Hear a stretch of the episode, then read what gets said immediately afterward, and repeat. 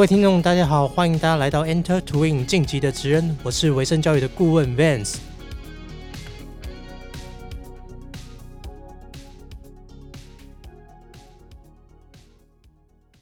不知道大家出去旅游对于住宿讲不讲究呢？就我自己跟身边朋友的例子，是觉得去旅游只要吃得好、住得好，那么对这次旅游的经验就会觉得特别的好。所以啊，像现在有特色的民宿。旅馆跟高级的饭店越来越多了，那这样热门的产业呢，也吸引到很多学生去选择旅馆或者是饭店管理相关的领域进修。那今天邀请到这位来宾呢，是一位很有为的年轻人。他去年呢在英国念完硕士毕业之后，回台湾工作，目前任职于异乡好居，是一个提供给留学生住宿资讯的平台。他在公司呢担任是业务开发的工作，他也常常在 Facebook 上面。在英国留学生相关的社团担任版主，常常分享一些有用的资讯给想要到英国留学的同学。那今天呢，就邀请到这位来宾来分享他是怎么样挖掘到他的职业的热情，并且跟大家分享他在英国留学的故事。那让我们欢迎今天的来宾 Nielsen。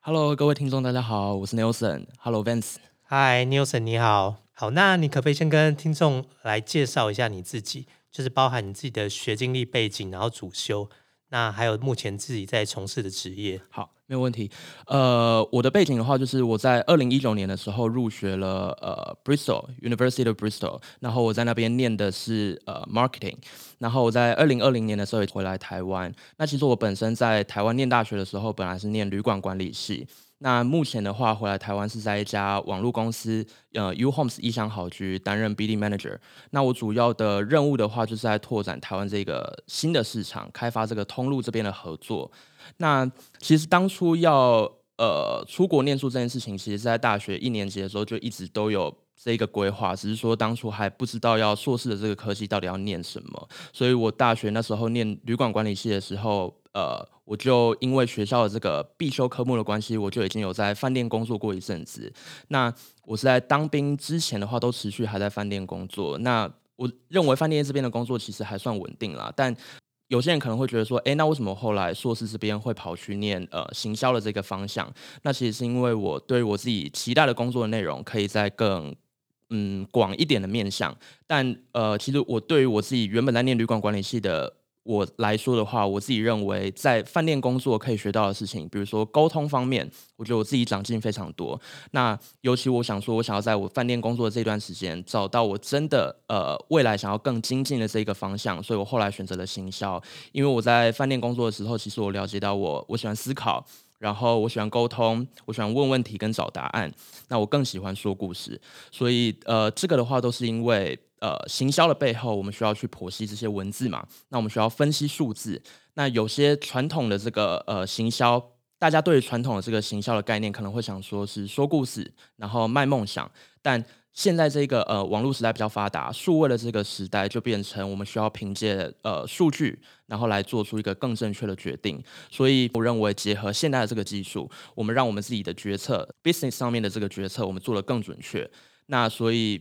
呃，我认为这个行销这一个部分的话，我还有非常非常多需要学习跟演练的地方，所以我才在硕士的这个部分选择了行销这个科系来就读。那我觉得呢，你现在在这个留学生住宿的这个平台呢，基本上也是蛮符合你的大学的主修跟你的研究所的进修的一个领域，就是包含你从饭店管理这边切入。然后到研究所念到这个 marketing 行销的部分，那其实你目前在这个住宿平台上面，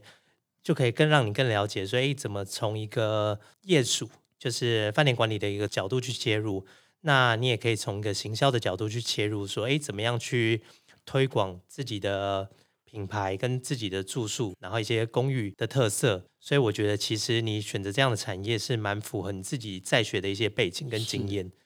那你可不可以介绍一下你目前公司所在的产业，然后你们服务的产品，还有你本身职务所负责的工作内容？是，呃，没有问题。其实 U Home 是一项好聚的话，我们本身是一个呃，你可以把我们想象成一个科技公司。但我们用科技的这个方式，我们整合所有的数据，然后我们把呃这些数据整合到一个平台上面。比如说，我们台湾同学今天要出去留学的话，我们今天正式拿到 offer 之后，我们首当其冲其实就是需要考虑住宿的这个问题。那呃，我们发现，尤其在呃亚洲地区或者是台湾这边，有非常非常多的家长或者是学生。我们一开始想到住宿的话，我们第一个一定会想到就是学校宿舍。那我们也问过一些同学或者是家长的呃原因还有意见，他们可能会觉得，哎，学校宿舍比较安全啊。有些可能会觉得学校宿舍可能比较便宜。那因为学校在那里不会跑嘛，所以他们会觉得安全。但后续的话，会不会有更多需要考量的事情？那其实我们呃不需要去说，哎，学校宿舍到底好或不好，但我们只需要想说有没有更好的选择。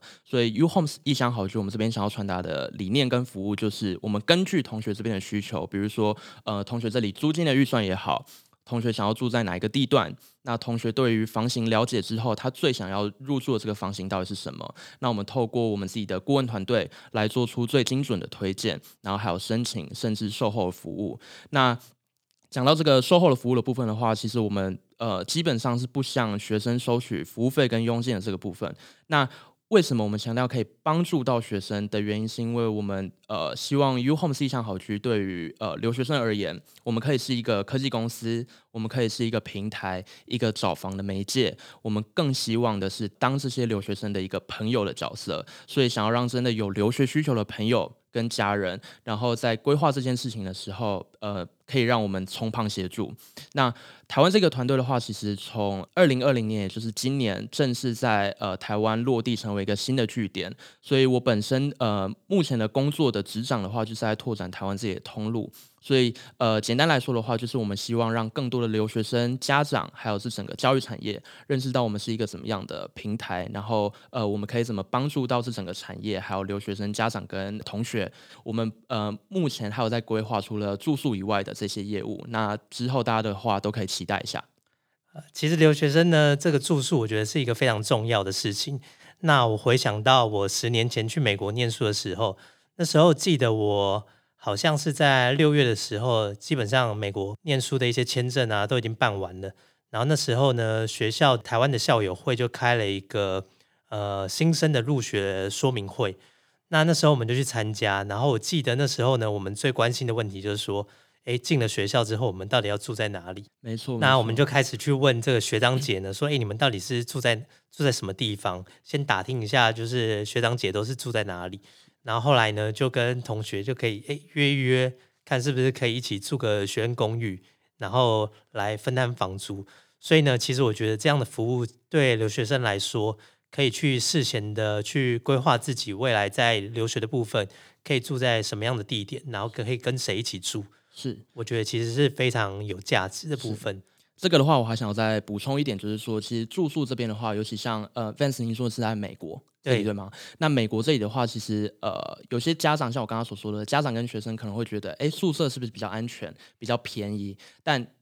对于美国的留学生来讲，如果我在那边留学过，就会知道，其实宿舍的话，应该是比校外的这个住宿还来得更贵一点。我们自己认为是学生公寓而已，呃，本身跟学校的宿舍，他们的。的差别唯一就是你把钱交到哪里去而已，因为他们一样都只有学生可以入住嘛。那相对的话，就是你今天跟学校申请宿舍的话，其实通常学校他会呃不会跟你讲说哦，你申请什么呃哪一栋楼，然后等哪一个房型给我们，我们就会下这个 offer 给你。通常是你给学校一些呃你自己的 option。然后之后，学校可能会在开学的前一两个月，或者是呃更短的时间之内，才会让你知道说，哦，你到底中选了哪一栋楼的哪一个呃房型。那你在那个时候，你才在想说，哎，我今天拿到的这个 offer 其实不是我想要的，那就已经有一点为时已晚。其实不会说你放弃这个 offer，你想要找校外的宿舍，你完全找不到。但那一个时候，你在找校外的宿舍的时候，可能就会发生两个状况。一个状况就是，呃，你的选择变得很少，因为校外住宿都已经被租光了的这个状况。是。那第二个状况的话，可能就是，呃，它的价钱变得更贵了。嗯，对，大概是这样。有可能。对。对，所以还是要先帮自己多找一些备案。没错，还有提早布局，对，我觉得这个很重要。哎，那你可以分享一下，就是你目前从事这个业务开发的工作，那平常的工作内容是在做些什么事情？可以，没有问题。呃，这个部分的话，其实我觉得我们可以分成三个部分，三个小部分来讲，就是 BD 的这个主要的工作内容，在我们公司到底是什么？那尤其在一个台湾这么一个新的团队、新的据点来看的话，其实我们第一个非呃必须要做的就是研究。呃，我们需要透过呃，比如说我研究这个对于我们商务拓展所需要的数据，比如说我可能需要找，嗯，我要在哪里找到可以接触到最多留学生的地方？那我们可能一开始就会想到说，哎，我可以去找代办啊，我可以去找呃一些教育机构，比如说大专院校等等的。那我到底要怎么去区分说这一家代办？呃，我们跟他们合作到底有没有用，或者是说我们的效益到底大不大？所以这个是我们第一步需要去研究的地方。那第二步的话，其实我们呃基于我们自己整理出来的这些数据，比如说我们这些可以去拓展的这一些代办的名单也好，或者是大专院校的这一些呃国际事务处。的这一些 list 也好，那我们在积极的去接触这一些代办大专院校，然后去接触我们所谓的潜在的客群，也就是我们最想要接触到的留学生，然后建立这个合作的关系，然后我们还是需要跟这个合作方这边建立一个密切的联系，然后我们可以去 follow，比如说我今天谈的代办的合作，那他们最近的学生的状况怎么样？那为什么他们今天不太愿意推荐我们家的平台或我们家的产品给他们同学，反而直接嗯？丢给学校或让学生自己来处理的原因在哪里？那最后的话就是我们通过我们了解到这些原因，然后我们再去讨论看看，说我们在这个合作的方式到底是不是最贴近我们当下的这个市场。所以这个其实是我们三个主要 BD 在做的工作内容。那除了我们自己本身的工作之外，我们还需要一起讨论，比如说我们想要办一个线上或线下的活动，来打开我们自己的知名度，然后来获得更多潜在的商机，而不只呃不仅仅是依赖我们谈的这些合作来给我们推荐的同学。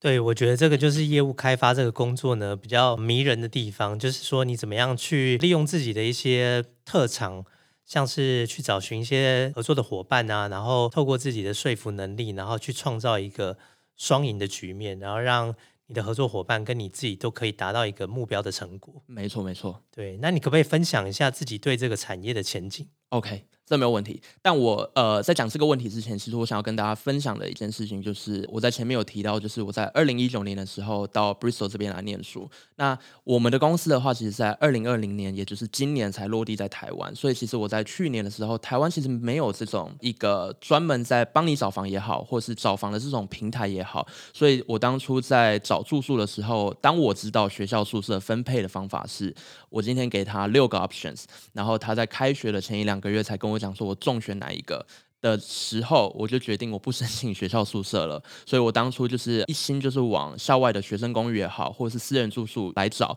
那我在 Google 上面的话，其实有找到几家公司。那其中一家就是我们自己 U Home 思想好局。那其实我在咨询的这三家顾问，我都咨询过。那最后我。通过我们自己的呃公司的平台找到我在英国念研究所时期间的这个住宿，那其实也很巧的，我也没有想到说我在毕业回来之后又加入了意向好局，然后担任 BD 的这个职务。所以其实呃，我想要先讲这个点的原因，是因为呃，我们从这个点可以看出来，为什么我愿意从原本的消费者。然后变成他们来台湾展点的时候，我愿意变成员工，只是因为我觉得我自己认同公司的作为跟公司的前景。然后还有一个非常非常重要的点，就是我在担任消费者的期间，我接受到了这个消费者的体验一定是好的嘛，所以我才会呃想说，这间公司其实就是一个有一个好的理念。那我对于这间公司的服务其实有高度的认可，我才愿意踏进来继续做。那。也许同学可以自己去找住宿，比如说现在的网络时代，资料这么透明的这个状况下，谁找不到我们自己该想要的这些资讯？所以就是因为这个如此，资讯泛滥的这种年代，我觉得现代人更需要的一个观念就是效率。我们到底要怎么通过更有效率的方式去找到我们最需要的答案？所以，呃，U Home 是一项好句的话，我们透过整合，其实这一些呃，我们所整合的这一个呃公寓商，其实他们本身就是在做这个学生公寓的生意。那我们把它放到我们的平台上面整合起来，那我们可以通过呃这些物件的这个背景。然后学生的背景，还有这个物件可以提供给学生的服务到底在哪里？然后再加上客户的需求，我们把种种这些数据整合在一起之后，才有办法让呃同学这边接触到最准确的这个推荐，然后还有媒合。所以我觉得这个产业的前景。同整起来的话，我们就是把我们应该要做的工作，跟我们可以提供的数据、可以提供的服务都量化，然后数字化。所以在呃效率这个方面，我们可以大大的解决同学在找房这方面的困扰。然后对于接收服务的人，也就是消费者、学生、家长们，更提升他们自己本身的消费体验。我觉得这相当不容易，尤其是你目前服务的这个公司，可以让你从呃使用者变成忠实粉丝，然后现在变成忠诚员工，真的是一个非常不容易的一个体验的过程。没错，没错。对，那你可以分享一下，就目前的工作而言，对你来说，呃，最吸引你的地方是在哪一个部分？OK。没有问题。其实我自己认为最吸引我的地方是，有些人可能会觉得它是一个挑战，但像我刚刚前面所提到了，台湾是一个最全新的团队，是一个新的市场。然后在台湾这个地方，没呃没有其他的公司来真的做过这件事情，或者是真的落地。所以我们的不管是我们的服务还有系统，其实我们公司已经成立五年了，但。这个服务跟系统，它都已经非常非常成熟。只是说，对于台湾一个新的市场来说，还有太多人不认识我们这个平台，或者是不知道这个平台的服务到底该怎么被使用。所以，其实我们需要面对的事情，就是我们要花非常非常多的时间来做沟通。所以，其实，在建立适合台湾的这个组织架构的同时，我们还要去接触跟呃建立在地的合作。来呃建立一个更友好的关系，所以我认为这个部分的话是大众眼里可能认为的一个挑战，但对于我或者是至少我现在是这么认为啦，就是我们的台湾这边新的团队来说的话，都是一个挑战，但相当于呃对于我来说的话，也是一个吸引我的地方。未来比如说我们今天把这个整个市场开拓开来了，我觉得我自己对我来讲的话是特别有成就感。了解，我觉得这个也是一个非常棒的部分。那这个就让我想起我在很久以前有一个主管对我说过一句话，这一句话呢到现在还让我印象非常深刻。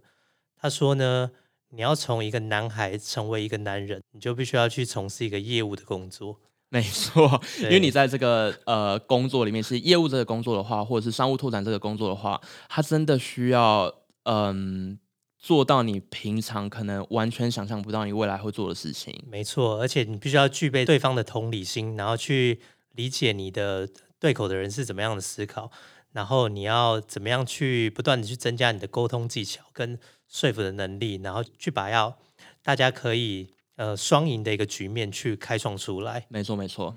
对，那我觉得呢，这应该也是你去当初去英国留学可能有帮助你累积的一些经验。所以你可不可以分享一下当初为什么你会决定去英国留学？然后可以分享一下在英国留学的经验。OK，没有问题。其实呃，当初会选择英国留学，当然还蛮简单的。但我可以先讲一下，大家可能对于留学这件事情的考量会是什么？比如说，大家可能想到留学，我可能就会想到英美澳，就是英国、美国、澳洲这三个地方比较多人会去嘛。那其实我当初会选择英国，不是根据一些太科学的理由。来决呃来做了这个决定。其实我现在讲的事情，可能大家呃有在考虑这个留学地点的这个同学可以听听参考一下。但我当初第一件事情就是想到说，哎，我自己本身有想要待在国外长期的发展嘛？比如说我可能想要在当地长期的工作，或者是拿身份，甚至移民的计划等等。但其实我自己本身的答案的话是没有的。所以基于这一点的话，就是数据上来看的话，其实留学美国可能对于留在当地这件事情还会。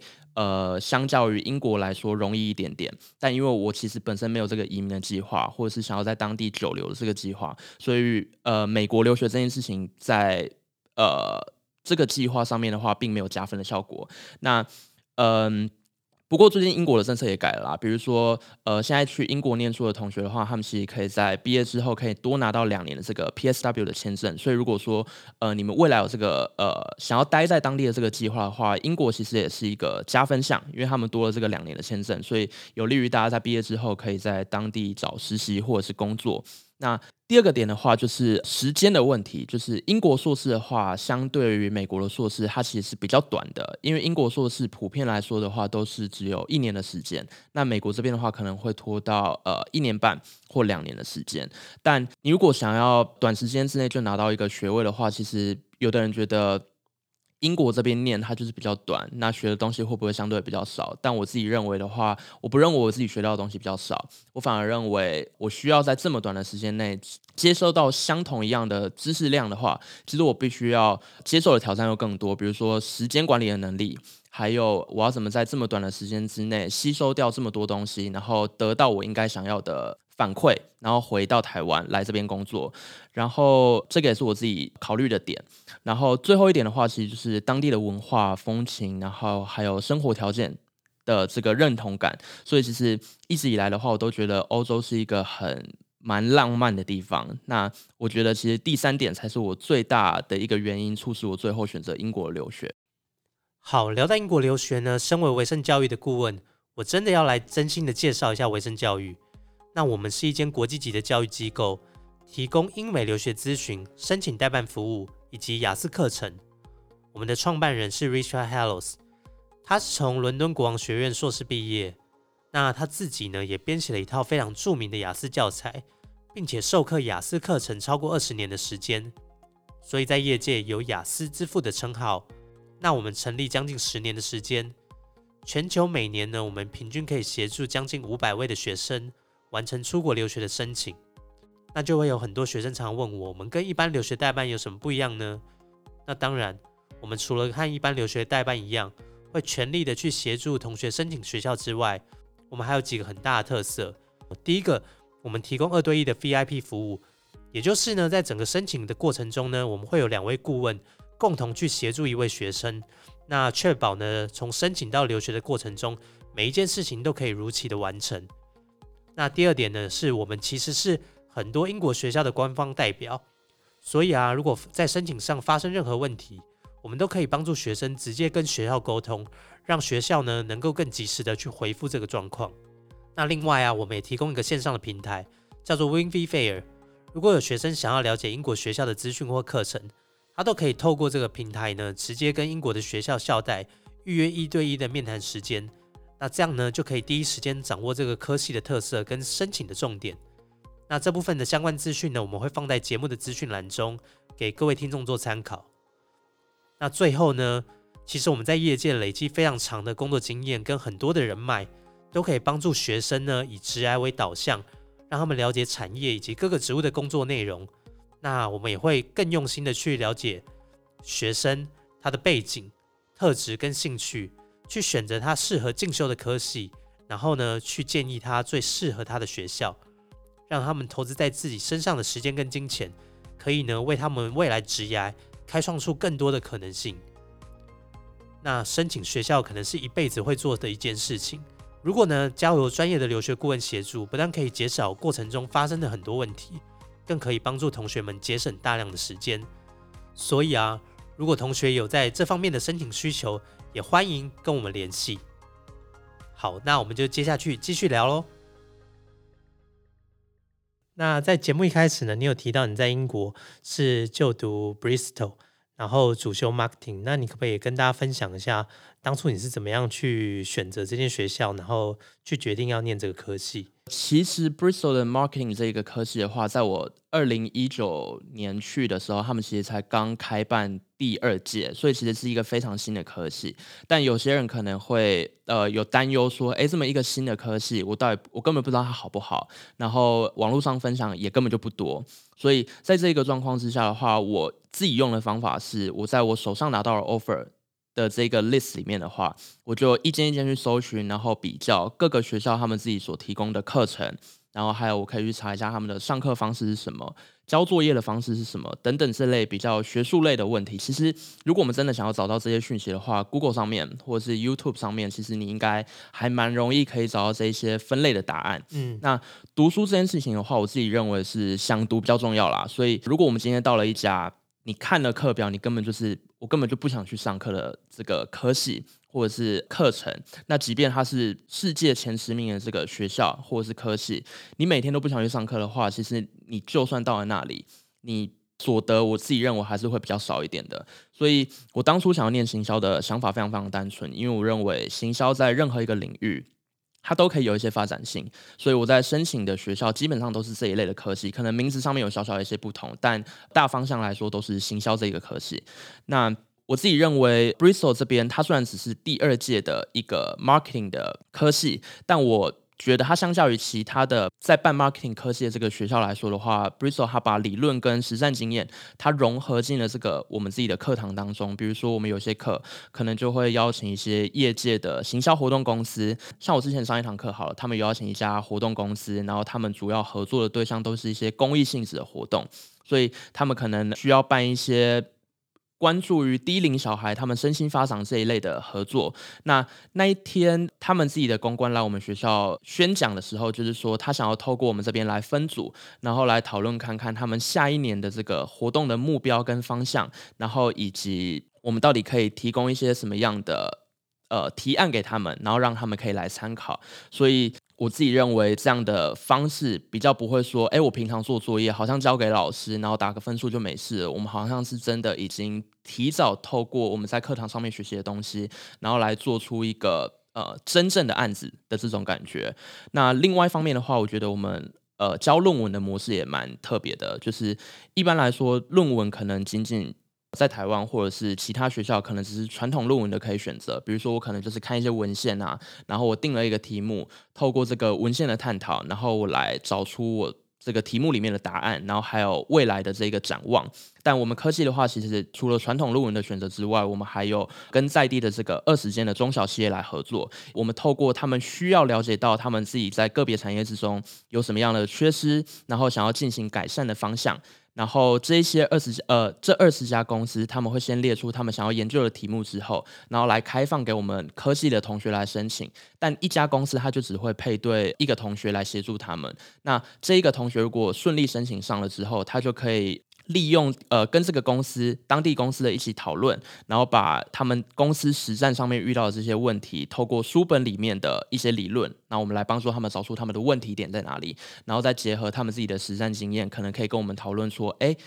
哎，你已经帮我们发现了问题的点，那我们现在可以一起来讨论看看说，哎未未来或者是明年的这个行销方案，我们应该可以怎么做，来当成我们论文的一个成绩。我觉得这样还不错诶，就是在课堂上可以学到一些比较理论的部分，然后在实物上面学校也有跟产业去做配合，然后感觉这个像是一个实习的 project。对，没错，其实这个这一个论文的这个部分的话，其实才是当初我看到 Bristol Marketing 这一科系的一大亮点。了解，那你可不可以聊一下，说你这个实习的 project，你当初是在做一个什么样的内容，然后？有没有什么特别的地方，或是你觉得对你最有帮助的地方？可以，可以。其实我们当初，我当初选到的这一家公司，其实是在 Bristol 当地小小间的一个连锁的咖啡品牌。那他们家原本想要主推的一个理念就是环保，所以其实他们当初遇到非常非常大的一个问题，就是说，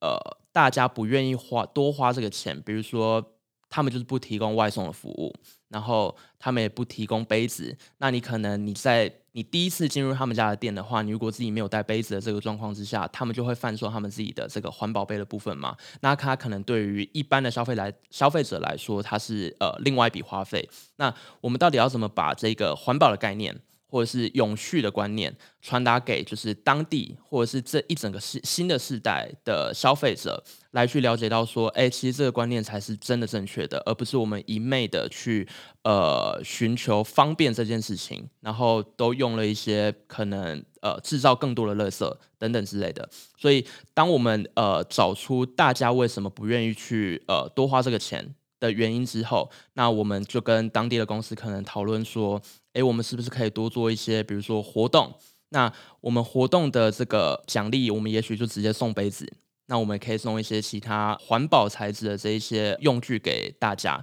那其实大家在用久了之后，就会更倾向或者是更习惯来去用这些东西，而不会对于店家还要叫我另外花钱这件事情感到更反感。对，我觉得这个是一个蛮有意义的想法。对，然后。加上这个机会呢，基本上你刚才说是一间公司配对到一个学生，所以我觉得在这样的一个实习的 project 里面，学生他更可以独立的去跟这个公司去讨论。他自己的 idea，没错没错，而且其实，因为其实你做传统论文的话，你可以跟同学讨论嘛，因为大家看到的书可能就一样，大家学习到的理论可能都一样。但你如果一个人对这家公司，然后你需要你需要做出一个 project，跟他们一起做出一个成品的话，其实根本就没有人可以帮到你。所以我认为沟通是一点，然后独立是一点，然后时间管理又是一点。因为我觉得时间管理很重要，原因是因为你做传统论文，你可以完全按照自己的节奏来写论文，但你跟这种我们这种公司来合作的话，其实你就是必须要跟他们沟通好时间、开会的时间等等。所以不是说时间被绑死，但就是时间规划变得非常准确。对，这这就是我觉得像留学一个非常有意义的部分，就是除了我们在课堂上学的学校教的知识之外，我们怎么样去跟当地的一些产业去合作，然后借而也了解这个国家的一些文化。是对。那除了这个之外，在英国留学，你有没有发生其他印象比较深刻的事情？哦，这个部分的话，我就会想到我在这一年里面，我担任了学生代表，就是 student rep。这个职位所经历的全部的事情，因为有些人可能会觉得，哎，这个职位有钱吗？那我又要多做这件事情，我为什么要做这种吃力不讨好的工作？那我想先跟大家讲一下我自己的心得，就是我自己认为我在这个职位当中学习到的事情，其实是非常非常简单，就是一年的硕士课程，其实认真说起来，它是过得非常非常快的。所以我自己的想法是，我希望在最有限的时间来获得最多的经验。然后再全新的再去投入职场，所以其实当初我知道有要竞选学生代表的这个机会的时候，其实我思考到的是一个我要怎么在这个职位上面学习到什么，然后跟可以其实可以认识到比一般同学更多的人事物，比如说我可能跟学校方、然后老师、教授这一类的人可能会有更多一些的接触，然后其实我后来就毅然决然决定要参选，然后也后来很幸运的拿到了这个机会。那担任学生代表，我自己认为最印象深刻的一件事情，应该就是我们在二零一九年的时候，大概十一月的时候，其实就有发生一个比较重大的事件，就是英国大学这边有教师集体罢工的事件。这个是由 University and 呃 College Union 一起发起的这一个罢工。那其实我们觉得，对于国际学生来讲的话，罢工这件事情冲击特别大，尤其对英国的学生来说，我们就只有短短的这么一年，结果你还给我罢工，罢了可能一两个礼拜这么久，那一个学期也才多久？那国际学生对于这件事情就特别的反感。但老实说，我在我们科技的同学当中，我自己去跟他们沟通的是，我们应该要支持罢工。罢工的意义有很多嘛，比如说他们大学教师他们没有得到他们应该要有报酬，那罢工是他们。也不是说唯一，但是是他们捍卫自己权利的机会之一。那这个理论，我不仅跟班上的同学来沟通，我也想要传达给这一些有教导我们任何科目的这些老师教授们。其实为了就是，我不希望在这个学习的这个阶段，让大家有一个仇视的心态。比如说，哎，你老师不好好当，为什么要来去罢工，然后影响我们自己的学习权益？但我们没有想到的是，如果他今天不做这件事情的话，有人考虑过他们。自己的权利受影响了吗？所以其实老师知道我们愿意支持的这个情况之下，其实我们就可以去跟老师私底下去谈谈看，说是不是可以帮我们重新安排一下课程的规划、考试的内容等等之类的。因为其实罢工这件事情，在英国的法律，他们是保障这一些罢工的人，他们不需要提前跟我们讲说，我什么时候不来上课哦，你们不要呆呆的还跑到学校去，跑到教室去，他们是不需要跟我们讲的。但我们有先得知罢工的这个消息，因为其实他们会。事出他们要罢工，但他不会跟你讲说是哪一天他不会来。所以其实我们在知道这件事情的时候，我们就有先想到说，哎，那如果我们想要让老师帮我们重新一下安排一下课程的规划或考试的内容等等，然后来去让同学知道说，哎，其实我们不需要多跑这一趟。其实我认为这也可以降低同学对于这罢工整件事情的反感的程度。所以。当初老师知道我们愿意支持的这个状况下，其实他们也很乐意帮我们做出一些相对的调度，也就是说，他们做出课程的变化。有些老师愿意提前帮我们补课。有些老师愿意减少考试的内容，然后有些老师甚至比较有心一点，他先录制好他当天要上课的内容，那让他们在罢工当天，其实我们可以在家里透过线上的方式来学习，所以等等形式来补足我们需要接受到的知识，那也让我们科技的同学不像大部分的系所一样，发生到人到了教室才发现老师罢工，今天没有课上，然后转变成抱怨。就是一连串的抱怨会投诉到学校那里嘛？那会想说老师怎么那么不负不负责任，然后等等这一类的心态来产生。所以其实我觉得这一件事情是对于我来说影响蛮大的。就是我学习到我发现事情，提早发现事情，那我要怎么避免后续我可能已经看到的这一些问题？然后把它解决掉。好，那就你分享的这个例子呢，我觉得从比较细部的描述来看呢，可以感觉到其实你是一个非常具有同理心的人，那其实是也非常适合当业务的这样的一个角色。然后包含你刚才讲到，就是你学习到怎么样去看到一个问题之后呢，然后提前的去防范。是，我觉得这个也是在留学过程中可能对你在能力培养上的一个很大的部分。对，那可不可以也聊一下，说除了这个之外，你觉得在英国留学上面还有哪些能力上的培养对你是比较有帮助，然后对未来职业的影响，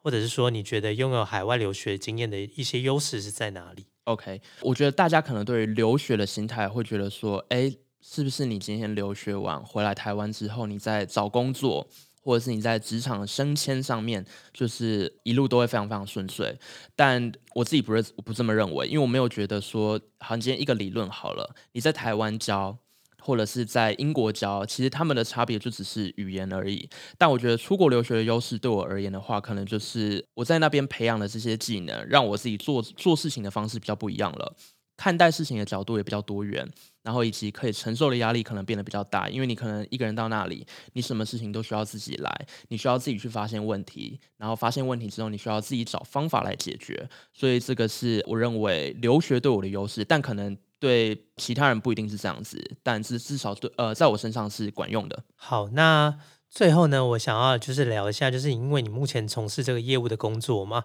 那不知道你对自己未来职涯的规划或是一个职涯的方向跟目标。如果说对于现在这份工作的话，我觉得短期到中期的这个规划是希望把台湾这个新的市场先做起来。那如果说我们今天这个新的团队真的把这个市场做起来的话，有机会，我当然希望可以跟着公司一起成长嘛。因为未来可能还有一些东南亚地方有新据点需要开，新的业务在拓展等等之类的。我都希望我自己是公司这一些呃新拓展的这个重要的成员之一，所以这个是我在毕业之后还有目前对于自己的职业上面的规划。好，我觉得这是一个非常有抱负、有理想的年轻人。对，那我觉得呢，其实基本上呃，不管是在什么产业啦，就是除了台湾市场之外，我们更要想看看未来在国际市场的推广。所以，如果年轻人有机会的话，也是比较鼓励大家去走海外的一些推广。嗯，对。那你自己呢？对于大学生或者是现在刚刚要准备找工作这些年轻人，有没有一些职业规划，或是留学进修上面，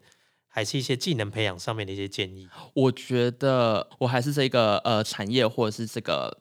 我自己的年纪来讲的话，我觉得不是建议啦，就是大家可以听听看，嗯，就是我自己的想法。我觉得，因为其实，在英国的时候就有发现到，很多大公司在招募人才的时候，他们的这个需求就是他们列在，比如说我们一零四上面，你在找工作，你可能会看到说，哦。你要他们公司要找的是英文好的人，然后什么科系系所毕业的人是他们想要找的人才。但在英国的话，其实他们都会明确标示到，就是他们不限系所，你任何系所，比如说我今天一个金融的岗位，但可能有历史系的人。来应征，反而他上了。那我本身念呃经济的，可能没有上，也有这个可能。但因为我认为不限系所这一个观念很重要的原因，是因为他们相信，不管是念什么科系的人，都有可能可以找到他们期待的人才。那这些人，他们到底应该具备什么样的条件、特质，然后还有做事的方式，其实才是大公司或者是我觉得整个国际市场上面更注重的。